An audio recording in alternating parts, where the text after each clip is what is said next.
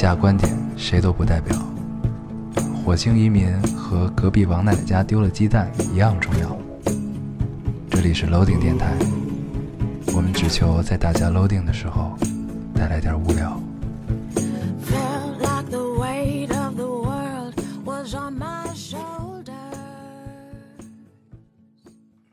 大家好，欢迎收听 Loading Radio，我是老高，我是烟偶。嗯，这个新的一期又跟大家见面了啊，有趣有趣有趣。对，真的非常高兴。对，这个今天是这个十二月二十号哈，嗯，这个如果大家听了上期节目的话，也会知道我们会在这三天一下录出六期节目来。对嗯，然后这一期节目应该是什么时候放？应该是，嗯，十二月底了吧？不，这应该是这应该是不是一月初？这个应该是啊，对，是一月初。咱们上一上一期节目应该是圣诞的，关于对，北京的冬天，嗯，对吧？然后呢，这期就是第第三十期，应该是。对，嗯第三十期。呃，第三十期我们是在十二月二十号录，然后呢，之前一直纠结这个，这要是没没留言读了怎么办呀？然后呢，嗯。正好今天发了第二十九、二十八期啊，嗯，然后我们咱们就错位的来读留言啊，读二十八期的留言，就是那个如果有一天你当上了船长那一期，对对对。嗯，好啊，咱们先废话废话不多说，读留言。嗯，来，你先读一个。也，该你了，你是按接话顺序走的吗？对对对，啊，这个听众说，《明良海战》和《太平轮》一直没有机会去看，但是我觉得通过你们这样的世界去了解一部电影真的很奇妙。因为我说的很对，能诉说一个完整的故事，也是一部电影的成功所在。毕竟这个世界上看过一部电影的泪点，往往与故事所感动，而不是故事的本质。我们享受电影带给我们的短短几百分钟，也在这个时光里泣不成声。短短几百分钟。这是什么电影啊？对，我看过几百分钟的电影，就是干地传对，干地传。我我看这影到现在记忆犹新，嗯是被他骗了。对，就是我当时打开这个电影的时候，我就说那就先看吧。然后看着看着，就过了两个小时，我就看了一眼时间长度，这个电影电影四个半小时，当时我就醉了。嗯，行，你读一个，嗯。嗯，这位听众说，老高分明长得就像春暖花开的那个孩子，没了。这个让我突然想起了另外一个听众的留言。本来我本来你要没读这个，我就没打算说这事儿的。嗯他又说他知道一定会，我一定会在上期读他的留言。嗯，嗯，因为我不会放过任何一个黑你的机会。对啊，这个大家都已经抓住规律了啊。对，咱们该变一变了。然后你就读了一条留言，只夸了自己，对吗？对啊，行行行，嗯我看好多听众都说他们呃为了听电台特意去看了很多电影。其实不光是之前《太平轮》和《平凉海战》，在之前比如《匆匆那年》，再往前倒什么《星际穿越》，很多很多，因为他们知道咱们一定会聊。哎，那嗯你说咱们以后找这些什么制片人、这些影影片的人去收点提成怎么样？嗯，我觉得对，行。咱们给他贡献了很多票房。对，啊，我啊靠，怎么回事儿？怎么回事儿，咱们变一下规律啊，以后不聊电影了，对，那我们就没得聊了，是吧？行行行，你再读一个。行。嗯这位听众说，想起有一次上课的时候，老师介绍过《明良海战》，呃，说这个在韩国很受欢迎。然后我又上了 Never 查了一下，说这个电影在好莱坞的公式中守住了韩国电影的自尊心。说是今年韩国上映的电影只有三个观众超过了千万，一个是韩国本土的辩护人，一个是冰雪王国，还有一个就是这个，明良海战，嗯，对，在票房呃，在韩国票房很高啊。，对，这个我们在二十八期的时候，我我记得应该是我说错了啊，我说这个我是大胆的意淫，我说这个嗯，也许在韩国票房不会很好。对，很多听众都纠正了你。对，嗯为什么呢？这个就如果是是在中国，我们拍了一个江姐，我觉得票房就是不会好。然后我就我就同比啊，同比到了韩国，然后发现可能也许是韩国人民的民族荣誉心很强，嗯再加上这个电影的制作不错，所以这个电影的票房非常好，嗯。这也是有可能的。嗯。然后呢，之前刚才我们挑留言的时候，黄黄说好像有人骂我们是吧？对，好说我像们你们两个烂货，对，明良海战不是这样的。他们然后发了一篇巨长的文章，对。然后我们大概看了一眼啊，嗯，呃，有机会大家也可以去留言里找一找看一看，嗯。然后在此就不多说了吧。你为什么本本来我没打算提这件事儿呢？没有，我就是想为自己辩解一下，因为我不不是特别大气这个人，你知道吗？就是 对，还有听众说，我现在新的口头禅就是吐槽，你怎么这么小心眼儿啊？对，因为我不是特别大气，对，就是我觉得这个观众吐槽我们的点在于我们说的是，就可能说我们说的李舜臣，我我我大概看见他们说，他说的是，呃，不要给不要给那个听众灌输什么，就是你们俩觉得不好或者怎么样。嗯但是我们也只是表达自己的观点。我觉得，但凡是，呃，怎么说，这个叫，就是有独立思考能力的人们，也不会因为我们俩吐槽了，就就就会觉得不会去看或者怎么样怎么样。嗯，就是他可能觉得咱们呃曲解了韩国的历史，是吗？嗯，我觉得有可能是这个原因但是因。咱们好像没说李舜 李舜臣的不好，我们承认他是个民族英雄，我们只不过说韩国的民族英雄比较少而已。对对对，这个呃不多说了啊。嗯，这个我就是因为我们比较小气，所以我们就说一下这个事儿。就看看不得被人骂是吧？对对对，没有。行行行，好啊，这个，然后这个，我之前读的这个留言说了，这个韩国，呃，这部电影是，呃，在在好莱坞的攻势下守住了韩国电影的尊严啊。这个说到这个的时候，我突然就想到了这个日本电影。嗯，其实韩国电影确实是不错的，因为这个，呃，韩国电影超过中国，我之前说过不止十五年啊，我觉得应该是不止二十年了。现在 我这种感觉，对，对，所以就是，呃，但是韩国电影我没有仔细的去去看过它是一个怎么发展的过程，然后好像就是突然间大家都觉醒了，就是觉得操，我要牛逼，我要我要我要赶超好莱坞，然后呢，然后他们就国家出了一个什么政策，然后去扶植这个电影电影行业，然后就嗯真正就开始在近几年开始真的是蓬勃发展了啊，韩国电影。然后呢，说到这个守住了在好莱坞大片的攻势下守住了尊严这个事儿，其实我让我想到日本电影。日本电影一开始呢，它萧条了很多很多年，就是在好莱坞大片的攻势下，基本上没有在日本没有人去看日本的本土电影，在那个时候。然后这个时候呢，这个日本人觉得不行啊，怎么能这样呢？这个我们的民族尊严何在？我们日本的电影工业的尊严何在？然后呢，这个时候日本的电视台站了出来，对他们以武士道的精神站了出来。日本的电视台站了出来，然后呢，这个做了一些自制剧啊，就是比如说他们电视台在电视上播的畅销电视剧，拍成了电影儿，然后呢，电视台自己有班底、有资源，乱七八糟的，然后他们自己去拍电影。然后呢，这个模式其实我就是看到最近的一些电视台做的电影，我恍然间就看到了这个日本之前的这个模式啊，只是咱们做的可能没有人家好，比如说这个嗯什么《爸爸去哪儿》电影版，哦，我一直不太理解，就是这种综艺节目改编成电影，它的意义何在？对这个就不太理解，就是但是咱们这这其实是这个性质相似，就是嗯电视台出来，嗯然后我们去拍一个电影，但是呢，人家是拿这个拍的正经的是故事，嗯，是电视剧的剧本的，因为我我也没看过，就是比如说你说《爸爸去哪儿》，或者呃，就是由综艺节目改编成的电影啊，所以就是咱们可能也没有资格去评论它好与坏，嗯但是确实想象不出来，嗯，就是这个电影会变成什么样子。对，嗯，然后呢，这这个跟日本电视台这个还不太一样，但是呢，我觉得这个有相似之处啊，对，我觉得咱们可以再多说一点韩国电影啊。嗯呃，我最早觉得韩国电影很屌，是一个导演，那导演叫金基德，这你肯定知道。嗯嗯，一个被大家就是被韩国本土诟病很多，但是在国际上还是呃很有个性的这么一个导演。韩国的娄烨，对，然后大家批判他就是说他的女性观有问题嘛，确确实有问题，但是呃看他这两年的这个作品，尤其我忘了是去年还是今年的，他那个片子叫什么《圣母》是吧？圣商，对圣圣商嗯圣商讲的有一些关于嗯有乱伦，嗯然后一些就是反正他的片子一直都是这种对人性的剖析啊，怎么样怎么样。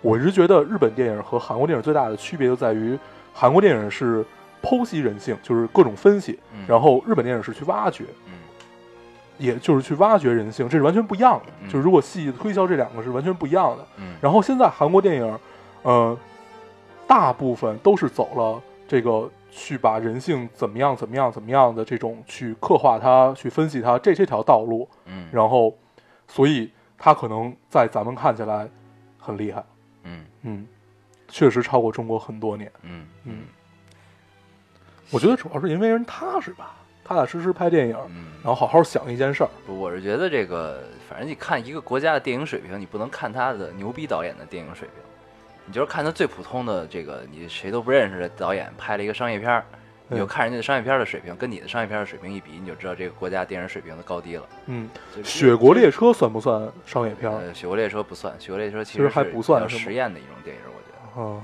嗯，但是其实它的制作它制作类似于商业片，但是其实它拍出来这个感觉，我觉得还是不太不算，对，嗯反正就是看商业片，比如什么《我的 P.S. 情人》，嗯，然后这个呃《阳光姐妹淘》这种。呃，《夺宝联盟》啊，哎我特别喜欢《夺宝联盟》这个电影，对，对，所以就是，反正真的差距很大。然后我记得嗯我看过一篇文章，然后就是一个中国呃工作者去问这个电影工作者，对电影工作者去问韩国的电影工作者，说你们的电影怎么这么这么厉害啊什么的，嗯。然后你们就是什么跟中国怎么比什么的，然后人家说了一句哦，我们一般不跟不跟中国比，说的太有道理，对，就是反正就是嗯，追赶的对象不一样，那可能对对吧？对，呃，给自己立的标准不一样，嗯。嗯嗯。那他跟谁比？他说了吗？他一直跟好莱坞比啊，啊。一直跟美国比，行嗯，然后确实是包括这个之前就是分分级比较大，就特别喜欢的什么韩韩剧《来自星星的你》啊，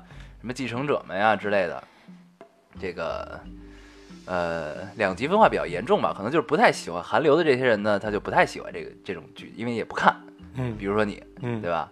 然后呢，我是属于中间类型的，就是我是都看，我什么都看。嗯然后呢，我去看了一下他们的纪录片儿，就是这个背后花絮什么的。嗯我也不是说想知道怎么样，然后就看到人家在拍一个简单的这个移动中的镜头的时候，有轨道，嗯，然后呢，每个人头顶上的轮廓光，的拖把，人在移动中的时候都是有人拖着跟着走对，的。这是工业很成熟，这是最简单的一个，就是你认真对待一个拍摄拍摄场景的这么一个工作态度。嗯就是你你国内电视剧可能有大制作是有，但是基本上是没有的。就是对你要走啊，你就你就走吧，嗯，就这样的。然后对这这个机位就跟着你走就完了。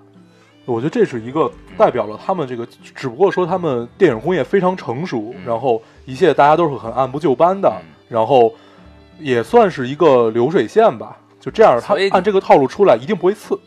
这不是这个是一个基本态度的问题，就是你想改变你你可能不如人家的地方，那你就得从最基本的做起。对，那从剧组里的每一个人，嗯然后他的工作态度，嗯，嗯，行，好啊，这个咱们前面说了这个 十几分钟废话啊，这个弥补了没有读很多留言的遗憾。对，然后有点大发。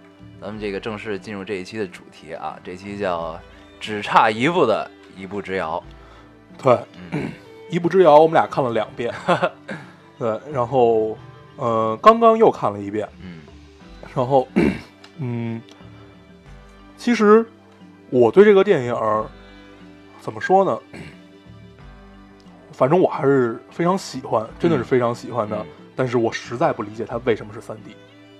呃，这个我我看到了一个解释啊，嗯啊，这个据说是这个姜导演对他的一个偶像的致敬啊，是这个叫马丁斯科塞斯，马丁斯科塞斯是这个二零一一年拍过那个《雨果》，对对，这电影我巨喜欢。对，《雨果》确实不错。对然后呢，这个是他的偶像之一。嗯然后呢，这部《一步之遥》的三 D 的技术团队就是来自雨果的，啊，所以这是一种致敬。对，对，然后其实我也不太理解为什么他变成三 D 的，就是看的真的太累了。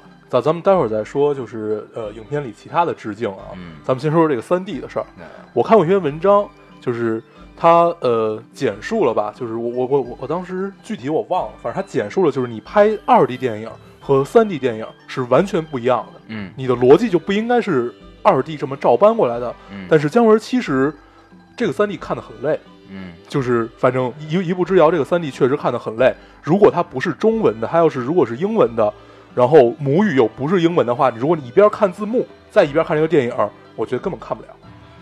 嗯对，因为它叙事太快了，而且呃，姜文的所有所有所有的片子，它的呃台词都是高强度的，嗯而且是对冲力很强的这种。嗯，然后他把二 D 的这个值搬过来之后，没有给人接受时间，因为大家从二 D 走向三 D 这个接受程度其实还没有那么好，而且三 D 是有一个接受过程的，就是你在看电影的时候也有一个接受过程，是慢慢去跟着剧情走，怎么样怎么样。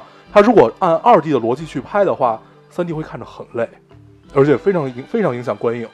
是吗？反正我我有这个感觉我，不，我不太理解啊，就是这个二 D 变三 D，就是你如果是从头就是一个三 D 电影拍的，而不而不是后期做成三 D 的话，嗯，这个那应该是以什么逻辑拍三 D？就是它会慢一点儿。它的第一，它镜头切换不会有这么快，嗯，然后蒙蒙太奇不会有这么这么频繁这么多，嗯然后它的台词强度是有一个缓冲时间的，可以强，但是要在三 D 状态下强，不能在二 D 状态下强，嗯，就是它得有一个缓和，就是有一个中间区。这个人眼接受程度的照顾是吗？就是因为你不光是人眼就是你你的度太快，所以你人眼对接受不了对对，你的观影，呃，怎么说？观影体验吧。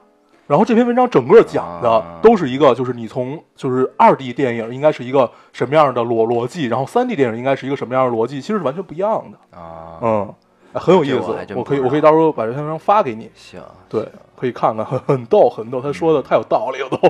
行，嗯，反正我是一直不太理解啊，就是对电影为什么要有三 D？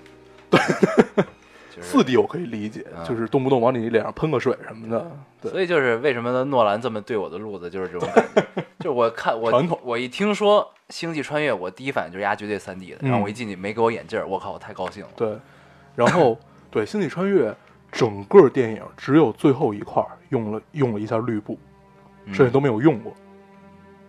最后一块，对我我具体忘了最后一块是哪块儿了，应该就是他在那个星球上的那个，就是他在呃，就是米兰达，哎不不是米兰达，那个安妮海瑟薇在最后那个星球上的。对，应该就是那块还是哪块其实他在冰雪王国的时候，那肯定得用绿布。我记得他就是他纪录片里面说的嘛，嗯就只在最后一次最后一块儿，就片尾的时候用了一下绿布，然后谁都没有。嗯，反正诺兰就是都是真的，都得是真的。对，就就喜欢花钱，特别任性的一个导演。对，还是挺有意思。而且他其实他他，我那天看了一个他对自己这个录音团队的折磨，就是说给他的要求就是要朴实、嗯真实，嗯，呃，少花钱。然后，然后他们就是各种就是各种方法，奇葩的什么就是割稻草的声音啊，什么嗯乱七八糟，就是真切下来，真怎么样，就是就全都是真的，嗯就，这种感觉。行，嗯，对，咱们不不不不不能再聊星际穿越了，啊咱们聊回来，聊回一步之遥。咱们刚才说到了致敬，从开头 to be or not to be，嗯，对，这是莎士比亚的话，对，对，然后从这儿开始，呃，大家大家就肯定一眼就能看出来是教父嘛，对。对，然后包括他那动作都一样，就摸胡子那个手胡子，然后挠挠头嗯，一只手挠头的那个，包括他说话的态度和声音，嗯基本都是一样。嗯，对，就是大顶光，对，然后人的眼睛基本是看不到的，嗯。然后只有在你抬眼的时候会看到一缕光这么过去，然后从开头就看出来江导这个致致敬的态度，嗯。然后在中间这个对默片儿，然后对老电影的这种致敬，从开头一直到结束一直都没有变过。对，嗯。然后这个中间这个舒淇死亡的过程啊，嗯。这个叫叫什么来着？他叫哦完颜，对，完颜完颜英，嗯，完颜英死亡。蜿蜒蜿蜒，他们对读的是蜿蜒，对。啊这个蜿蜒鹰死亡的过程就是这个大家飞向了月球啊，嗯。这个据说是向这个月球旅行嗯。那部默片致敬，嗯，对，嗯，然后这个反正都都都差不多对。这种感觉。然后它里边还提到了什么这个火车进站，对，火车进站。呃，什么胶胶水园丁吧，水胶园呃，水丁，胶园丁，对，这都是最早那个应该就是卢米埃尔，嗯他最早就是尝试把照片变成连续的电影。呃对，然后嗯呢，这个月球旅行这个是就好像是第一部这个叫什么？就之前的电影都是通过镜镜头真实的记录东西，然后剪成一部片子拍出来给大家看。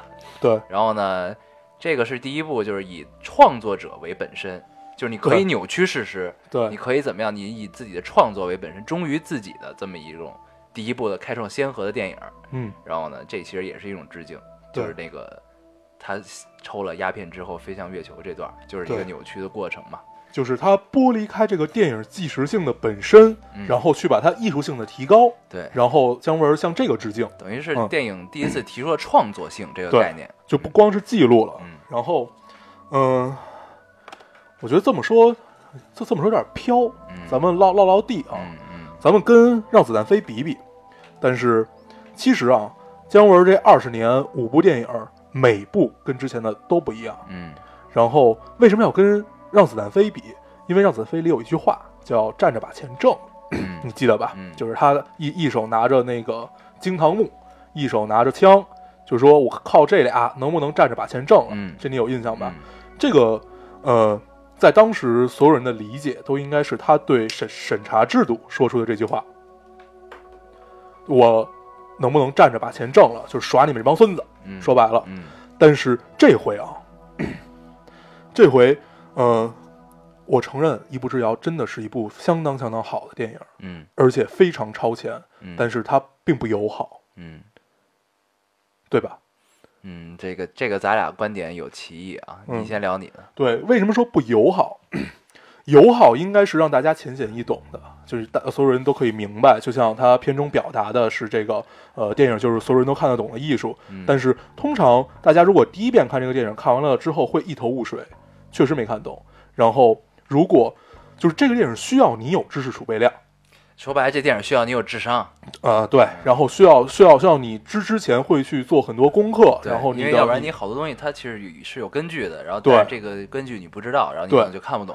然后我们都习惯了那种耳熟能详的梗，就是天天大家都在念叨的，比如说醉了、微醺，一 就包括我们经常说的这个有趣，就大家都很呃耳熟能详。然后突然有一个人抛出来了一个呃明白的人，他就会笑；不明白的人，他就不明所以。这样的话，这个其实是不友好的。嗯嗯，我我当时是这个，也是我当时看过一篇文章，就是他是评价当代艺术是不是友好的。嗯然后所有，然后后来这个写的最到位的一个人就是他说的嘛。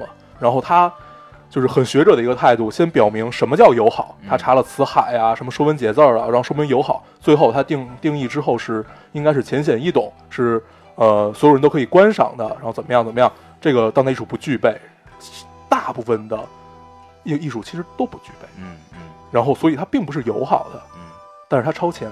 嗯，嗯，来你你来说不同的观点。这个首先啊，咱们俩一致是这是一部好的电影，确实嗯是。然后呢，今天我们俩看完这部电影之后，然后呢，我特意听了一下这个大家观众，我们身边观众的反应啊。我边上坐了两个两个男生，嗯两个男生中间在看电影的时候就一直在讨论，呃，小声的我也听不见说什么，我特别想听，其实。嗯然后呢，后来散场了，这我听到我背后一个姑娘跟这个男生说：“哎呀，没看懂，我果然智商不够。”然后这个嗯男生说：“我也没看懂。”对，对，然后就这样，然后边上这俩哥们儿呢就说：“哎呀，真是太好了，我太喜欢这部片子了。”然后又小声说了什么，我没听见，反正就是觉得很好，很喜欢。然后意思就是看懂了，嗯对吧？然后呢，实际上是这样，这个你觉得它不友好，这个我也是认可的啊，这个嗯是不友好，它其实是对中国这个市场这个这个这个观众的对知识层面鉴赏水平的一个挑战。对，说白了，对吧？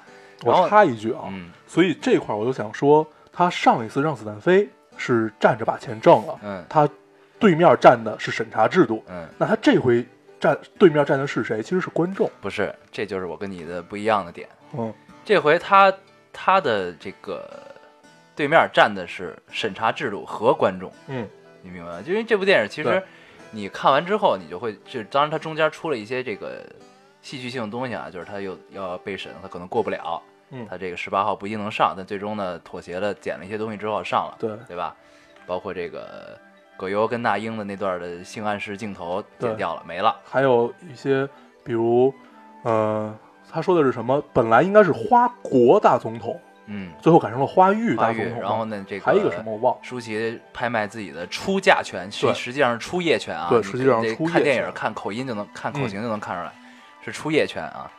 这个对，所以他对面站的是审查制度和观众。怎么说呢？其实这部电影你看下来之后，我会觉得其实很吃力，对，非常吃力不止观众吃力，导演自己也很吃力。嗯为什么？就是你，我看了一之前我在来来录这个节目之前，我看了一篇这个一个朋友发给我的洪洪晃的采访，新浪娱乐采访的他。嗯，然后呢，这个洪很晃晃，啊，嗯。洪晃是演这个里边这个马大年，呃，不是齐吴吴吴齐老师大年，对吴大年的老婆啊，大老婆，就特胖的那个。对，然后呢，他就说这个姜导演就像是一个跑百米，然后呢，你跑百米呢，中间给你又放了好多石头，这嗯石头就是审查制度，嗯。放了一堆石头，然后呢，你磕磕绊绊的把这个百米跑完了，嗯。然后呢，端给你的这个东西，嗯。然后呢，保持了大大致的原意，嗯。然后呢，然后就会有人站出来说这个，哎呦，你这百米不好跑，怎么就跑成这样了？嗯。然后你还好意思给我们看，嗯还好意思告诉我你的成绩？嗯。然后呢，对，但所以所以他面对的其实就是审查制度和观众两个东西的挑战。对，然后呢，还有一个之前就是吐槽我说老爷呃吐槽我说这个《匆匆那年》说的太狠的一个朋友啊，他看完《一步之遥》之后跟我交流了一下，他说了一个特别可悲的事情，他就是觉得这个中国观众呢一直是这个希望期待的是一个接地气的一个大家能看懂的这么一个东西，然后呢一直都是亲亲国外进口大片儿。嗯就是大片儿好，大片儿就都是好的，嗯都是这个水平高的。嗯然后呢，当我们本土的电影真正端出来了一个水平够高的电影的时候，你反而不买账了。对，这是特别可悲的对，这是一一件很可悲的事情啊。呃，但是这个可悲也不能全赖观众。嗯这个电影儿我不知道啊，但是我大胆意淫一下，嗯它放到美国、放到欧洲，嗯也不一定有多少人看得懂。相反，倒是中国人，倒是咱们能看懂一些他的隐喻。嗯嗯所以这是为什么是这样的呢？因为审查制度的存在。对就如果没有了审查制度，那他的表达就可以有自己就就更自如，更圆了。你也不用更隐晦，通过歌舞片儿这种东西来表达，对吧？对就歌舞桥段，嗯然后呢，这个可能大家就理解的更容易一些。嗯，所以就是，嗯，呃咱们这节目如果这么聊，对，播我播得出去我我吗？我我觉得不能再聊审查制度这件事儿了。咱们播得出去我刚才吗？刚刚刚才你一直在提审查制度，我就特别担心，啊，咱们应该这么这么点儿的这个水平，应该不会不会被审查的。是吗？对，咱们上不了院线，就这样吐吐槽应该也没没有关系。啊，应该还播得出去。对应该也不会被请去喝茶，对吧？嗯，对，什么跨省就所以就是中国电影人在成立一个项目之初嗯，就开始想，哎呀，我这么写的话，审查过不过得了？对还能不能保持保持我的原意？对，这个是所有的创作者最悲哀的一件事儿，嗯因为所有的创作者应该是避免自我审查的，对，但是中国的创作者上来开始就要先自我审查，嗯我能不能过？嗯我这样行不行？我这样会不会有什么麻烦？嗯这就是自我审查。嗯然后这个就要说到可能就是那个布拉格之春，就是那那那点事儿，啊就是他们就极力避免自我审查嘛。嗯然后，所以，嗯、可悲，但是也可喜，就是 他们看看他们能到底玩成什么样，嗯嗯，能让你有多大的思考空间，我觉得还是挺好玩的一件事儿。对。嗯，但是这个真的是还是挺挺蛋疼的啊，就是，呃，因为其实作为一个导演，如果是姜姜导演的这个位置，嗯什么冯导演的位置，嗯这个老爷的位置是吧？他们拍电影可以自私，我可以为了我自己去拍一部电影，对，对。但是呢，大部分的电影工作者其实他要考虑观众的感受，嗯他要考虑我拍出来的片子市场能不能接受，对这其实已经是一个很大的妥协了。对，但在这个很大的妥协前提下，我又有了一个这个东西的存在，嗯所以就是很难对，就夹缝中求生存。这也是为什么中国电影进步起来比较缓慢的一个原因，嗯这是我的个人理解啊。对，其实咱们说简单一点这个事儿吧，嗯呃，作为 大牛逼导演们，比如说像姜文啊、冯小刚，就你说的这些徐克们，嗯他们呃有这个能力，也有这个实力去完成自己的一个梦，然后也可以就拿呃我去跟沈阳叔对着干，或者怎么样，哪怕我被禁了怎么样怎么样。但是作为小导演们，作为有才华的小导演们，嗯、他们是没有这个能力的。嗯所以你让他们的创作怎么办？其实我一直觉得，呃，审查制度真正毙掉的不是大导演，嗯真的不是大导演们，嗯是这是这帮嗯还没有出头，但是才华横溢的小导演们。对，所以，呃，我们一直在讨论这个审查制度啊。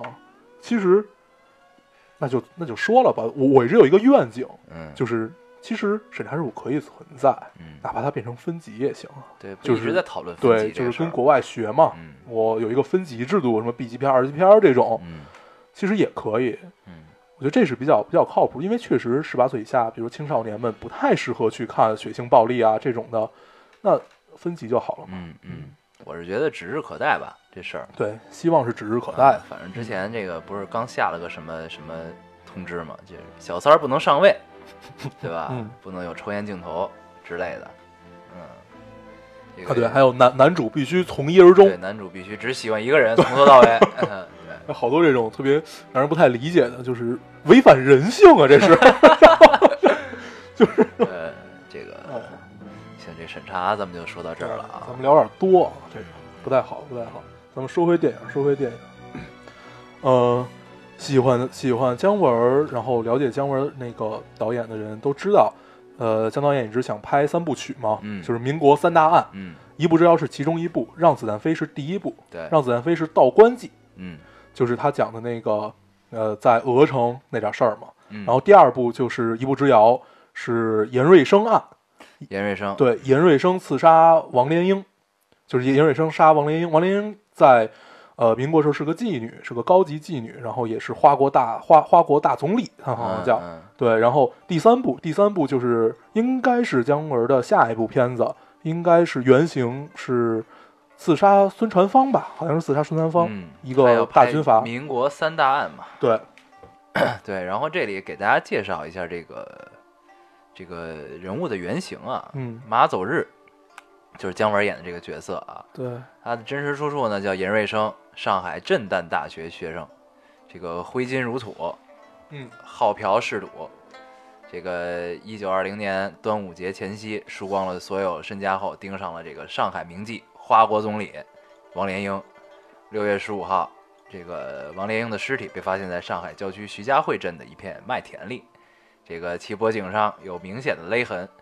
然后被捕后，呃，严瑞生在一审案就判了死刑，呃，于十一月二十三日枪决。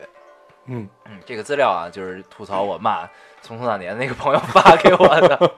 嗯对，然后嗯、呃这个电影其实啊，呃，除了故事原型是有的，但是基本是脱脱离开的，嗯，基本是脱离开的。嗯然后，然后它里边线索都是对的啊。对这个比如说中国的第一部长篇嗯，就叫做《枪毙马走日对，》啊。然后呢，这里边这个什么想让真正的杀人犯去演啊之类的，这都是真实事件啊，这都是真正的对，历史。所以，嗯所以当时呃，他把它架在了一个就是很荒诞的故事结构下面，嗯最后等于是民意把马走日杀掉了。嗯，这个大家都可以看得出来。对，呃，有一个很重要的细节啊，就是他在最后马走日死的时候，他身中数枪嘛，到最后也没有演这个枪是谁开的，啊，其实演了，其实演了，哪儿演了？就是你没看他底下一堆新郎新娘嘛？然在他有无数的人在走吗？对他每一次中枪之前都会切到底下一个人的中景，嗯，然后这个人手里 手放在这个西服怀里，边对对，怀里就像掏枪的就是姿势，拿着枪嗯那种感觉，其对实是演了的，就是等于这个意思，就是群众把你干死了。对，就是民意把你杀了。对然后，呃，这会儿就有一个问题了，啊就是民意到底对不对？就是民民意是不是真相？是这个问题。其实我感觉这个桥段啊，包括他们去拍这个电影，嗯，然后中间呢，这个里边王志文叫王天王，王天王，王天王的这个角色说了一个一段话，一个男人嗯，和一个婴儿放在一起，这个男人就是慈祥的，对，然后一个男人和一个光屁股的女人，放在一起，这是就流氓。这个意思呢，其实我觉得是暗指这个现在这个情况的这个网络暴力啊，嗯，就是你其实怎么理解这件事儿都行。嗯，然后说回电影啊，说回电影，在电影里他最后说，这个王天王咱最后说可以聊一聊，自己的感受，我觉得就是对对别太客观的说这个东西，因为客观的说，我觉得谁也说不明白这事儿。对，因为咱们以前聊过网络暴力这件事儿。嗯呃，他最后王天王在最后说的是什么呢？说的是，呃，如果把马走日这个凶神恶煞的表情和一个断头的女人表现在一起，嗯那就是马走日杀了他。对，所以，我们不客观的去看网上发生的所有事儿，等于我们都被洗脑了。嗯，对，我们的民意是被操控的。对啊，嗯，是谁操控的呢？不知道。对，嗯，你知道吗？搞不清楚。对，这么聊好混蛋。我这也有可能就是民意操控了民意，三人成虎嘛，对吧？对，咱们聊得好深啊。对，我觉得再再这么聊下去，但是其实这个电影只能这么聊。对对，可能是我们太浅薄啊。对，然后这里这个我觉得可以提一个这个有意思的事儿啊，它这个花国选举其实就是选花魁嘛。对，我记得在第几期节第一咱们第一次聊电影的时候，我就讲到过这个选花魁嘛，花榜的历史啊。就就聊柳如是的时候。对，对，花榜的来源呢，实际上就是这个呃影帝影后的前身。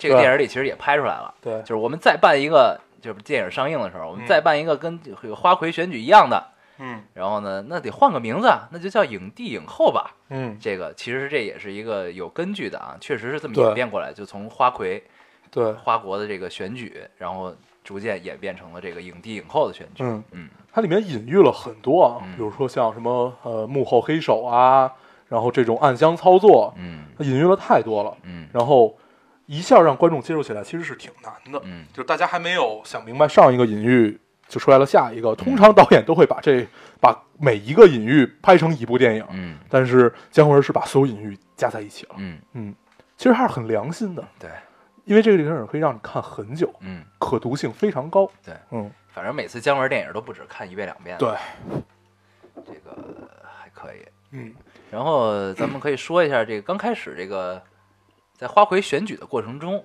对吧？就是哎，这也叫花玉，花玉选举的过程中啊，嗯嗯这个，呃，你看出来了什么感觉吗？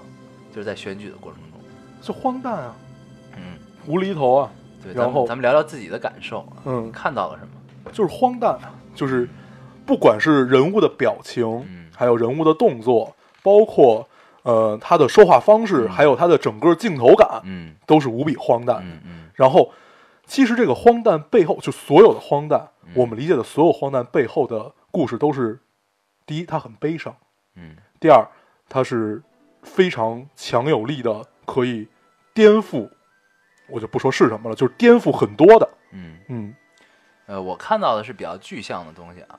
我在整个的选举过程中，我看到两个东西。嗯第一是我看到了大跃进的影子。嗯嗯嗯嗯这个大跃进这个东西呢，这个我相信听众们在历史课本里也都学到过啊。这个全民炼钢，感英超美。对，就是这个 大家这个呃自己骗自己的这么一个过程，是吧？呃，我就不多说了啊，这个嗯这个嗯反正自己自己体会，我是看到这个感觉。嗯，还有一个再有一个就是，呃，我看到了春节联欢晚会的影子。我还看到了感动中国的影子，嗯嗯。就是最后赛呃赛金花上去的时候，赛金花也是有原型的，对，对，嗯。然后具体我忘了，反正也是民国一个呃很重要的高级妓女，呃，这里我我这个你可以补一下，你可以补一呃下，吐槽我骂匆匆那年的那个朋友 发也给你发。我资料里有啊，这嗯。个。呃，这个赛二爷呢是这个晚清名妓赛金花的绰号，对，然后呢，这位名妓在这个这个关关关这个闭关的野野史中是这个床上救国的民族英雄。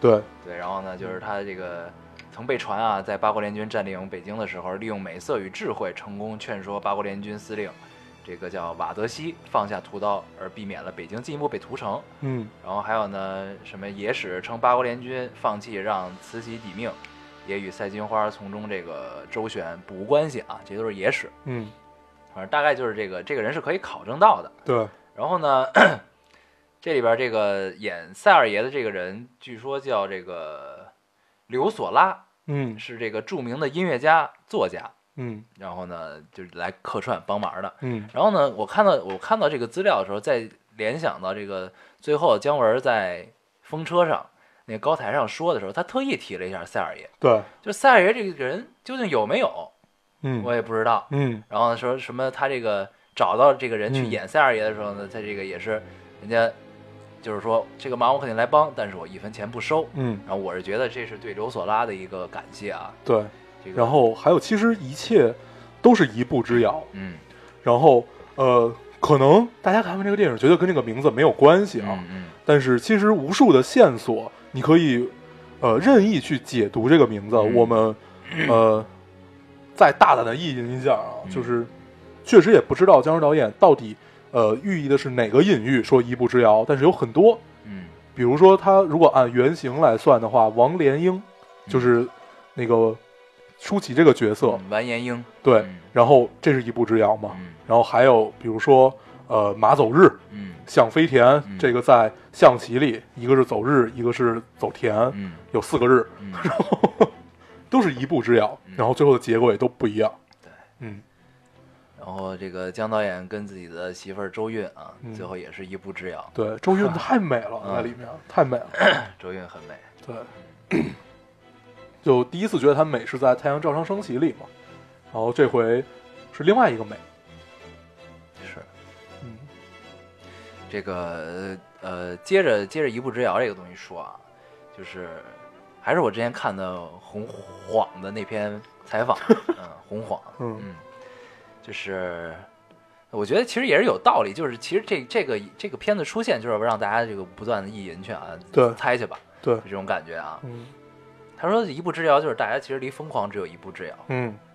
就这种感觉，就是这个他一直认为这个姜导演的作品就是一个社会评论的作品，对，对然后呢里边隐喻就是是一个格局很大的这么一个存在，就是他看到的是对社会的，想让这个观影的人知道我们现在所处的是一个什么样的社会，对，是一个我们处在一个什么状况。嗯。然后呢，这里边一步之遥，大家离疯狂只有一步之遥，就是其实大家都在瞎折腾，对，为了钱，有了钱就为了名，比如嗯说这个文章演的这个五七，对吧？嗯有钱为了名，为了挣回脸，对，这个就开始瞎折腾。嗯，然后就是他想变成一个贵族嘛，其实说白了就是从 new 变成 old。嗯嗯然后这个马走日呢，这个办了这个花玉选举，有了名儿，有了钱，但是呢，你就差一步娶一漂亮媳妇儿，嗯就过日子呗，对吧？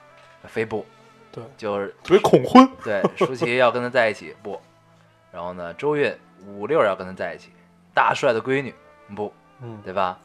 就是折腾，然后呢，这就是疯狂的边缘了，已经。对，然后呢，到最后结束的时候，他往下掉，他被中了几枪之后往下掉，嗯包括把把周韵打晕之后，嗯对吧？他就是说，踏踏实实找个男人，嗯，这个好好生活。对，你怎么又醒了？对，就是反正到最后 嗯明白了，别折腾了，对还是踏踏实实的过日子好啊。对，所以呃，通篇通篇整个电影，我们俩也不敢说自己全看懂了，嗯嗯确实有很多隐喻，还有很多梗我们都没有理解。嗯然后，呃，赶鸭赶鸭子上架吧，聊聊一聊这个。嗯我们只说了自己能看懂的部分，然后呃，觉得可以跟大家去交流的部分。我们看懂了，也未必真的就这这回事儿啊。对对对，因为我们刚才也无数的提到了，就是我们大胆的意淫一下嘛。对对然后呃，这期没有哈哈哈嗯你，发现了吗？对，因为这个对这个片子太高能了。对，嗯一切都是。其实，如果如果我刚才想了一下，咱们俩聊一下这个过程，嗯还是挺激烈的，嗯，真是挺激烈的。嗯可能不是这种争吵的激烈，嗯是那种表达欲的激烈。嗯嗯然后，其实跟这个电影也一样，嗯呃，姜文的表达欲太高了，非常非常高。然后，呃，我我还是觉得，确实，你看一遍看两遍都不足以把这个电影能看的让你想很多。嗯然后，但是真的把所有东西砸入在一部电影里面，真的好吗？嗯，对，所以这就是仁者见仁，智者见智的事儿了。对，其实就是这部这个这个身边的朋友对这个片子评价两极两极化很严重对，啊，非常严重。就有的真的是特别喜欢，就是全场跟着笑、跟着嗨的那种啊。嗯然后还有就是看完之后一直沉默，这个没看懂。嗯，然后呢，嗯，这个也不知道该怎么评价这件事儿啊。但是就是对于最后的这个结尾，其实嗯，有好多朋友给我讲他的感受，我觉得嗯其实也是对的啊。我来说一下，他们觉得这个最后的结尾其实是姜导演自己的自嘲和，自己的自白。嗯，就是人物这个马走日在最后这一刻和这个姜导演自己灵魂附体，化成了一个人。嗯，我觉得确实是对的啊，这个而你们觉得怎么样？来告诉告诉我呗。对，然后就是这个呃，化成了一个人，然后开始对着全世界呐喊，嗯，说出了自己的感受。但是他他在表达自己的感受的过程中，梆梆梆，这个枪就一直在打他。对，这个隐喻的是什么呢？这个大家我觉得也可能都明白啊。嗯，对，嗯就是他一一直在说自己，表达自己。嗯这个看到这个姜导演自己的人生阶段，那嗯也许是这个感受啊。对，也然后呢，一不断中枪，嗯然后最后掉下去了。嗯嗯，然后，但是他掉下去的时候，其实最后那句话还是我觉得还是挺温暖的，对，就是就是通整个电影真是相当温暖，尤其在最后的时候，嗯，他尽管被民意所杀，对，这个是我们承认的，对吧？嗯嗯尽管被民意所杀，但是最后还是希望大家伙儿告诉他五六最后怎么样了。所以到最后其实是嗯对他自己媳妇儿的致敬，对，对吧？说的有道理，啊就是还是希望最后大，其实说白了就是他希望最后大大家告诉他这个世界有没有像他描述的这样变得无比荒诞，然后还是一切都归于平静，大家都踏实实过。日子。对，嗯因为最后这一刻嘛，这个两个人已经灵魂附体变成一个人了。对那最后这个五六其实也就是一个意思了，对，对吧？呃，嗯，我突然想到了啊，这期节目咱们会在新年的新年之后，是咱们二零一五年的第一期节目，嗯嗯，对吧？嗯，我也不知道做一步之遥是不是合适，然后可能可能大家也不太习惯没有哈哈哈的我们，然啊后对对对，对，呃，新年了，嗯，特别特别俗的祝大家新年愉快也不太合适啊，嗯，就是咱们好好的结个尾啊，对。接这个题，只差一步的一步真是只差一之遥。步，嗯。在新的一年中呢，希望大家能跟自己心目中的这个一步之遥对。更近一些，对，是吧？然后希望大家也可以，嗯、把这一步走完，嗯。然后看看山的那头到底是什么，嗯。是像王家卫描述的，还是山，还是柳暗花明？嗯。哎，所以在新的一年中呢，这个大家究竟是踏踏实实过日子呢，找个男人这个 好好过日子呢，还是嗯，不断的在折腾呢？对，还是不断的变得变变得癫狂，嗯嗯，呃，都是好事儿。嗯，对我还是觉得人生能多经历就多经历，生命在于折腾。对你能多去日拥抱生活，然后去呃怎么说 fuck the world，嗯，然后这个还是分还是分阶段啊。这个江导演也是折腾过之后，我觉得哎呀，我还是踏实过日子比较好，对这种感觉啊。但是一步一步往前走，嗯一步之遥永远在下一步。嗯，嗯，好，行，那我们这期节目就这大概就这样。嗯，好，谢谢大家收听。哎，不对，我们还要说一下怎么找到我们哈说老规矩说一下如何找到我们。大家可以通过手机下载喜马拉雅电台，搜索 Loading Radio 老丁电台，就可以下载收听，关注我们了。啊，新浪微博的用户搜索 Loading Radio 老丁电台，关注我们，我们会在上面更新一些及时的动态，大家也可以跟我们做一些交流。嗯，iOS 的用户也可以通过 Podcast 找到我们，还是跟喜马拉雅的一样的方法。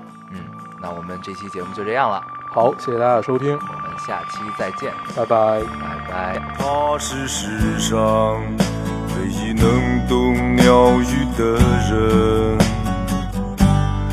他心中有个愿望，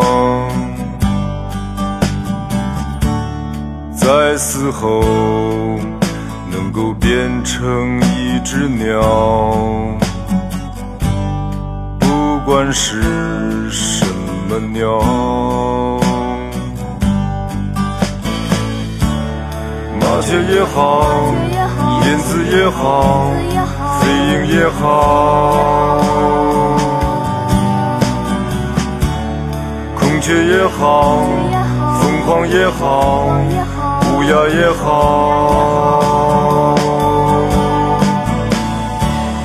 他每天过得非常快乐。因为他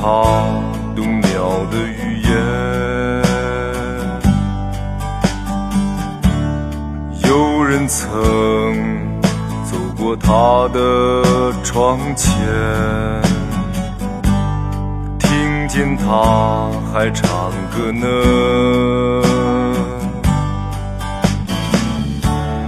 麻雀也好，燕子也好，飞鹰也好，孔雀也好，凤凰也好，呀也好。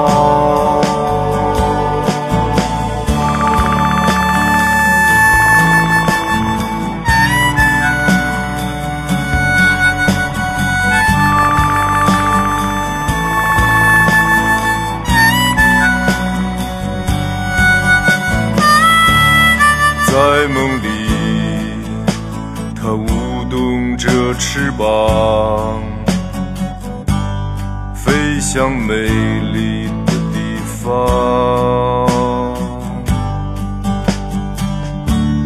在雨后，金色的阳光下，吸吮泥土的清香。麻雀也好，燕子也好，飞鹰也好，孔雀也好，凤凰也好，乌鸦也好。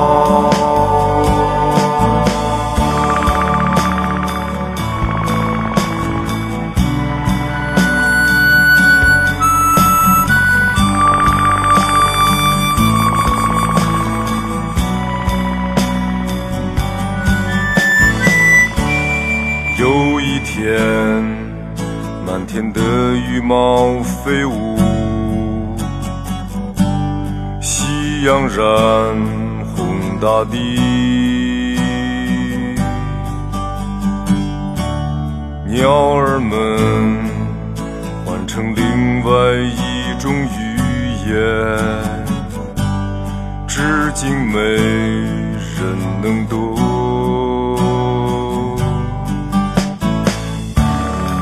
no, no, no, no. no.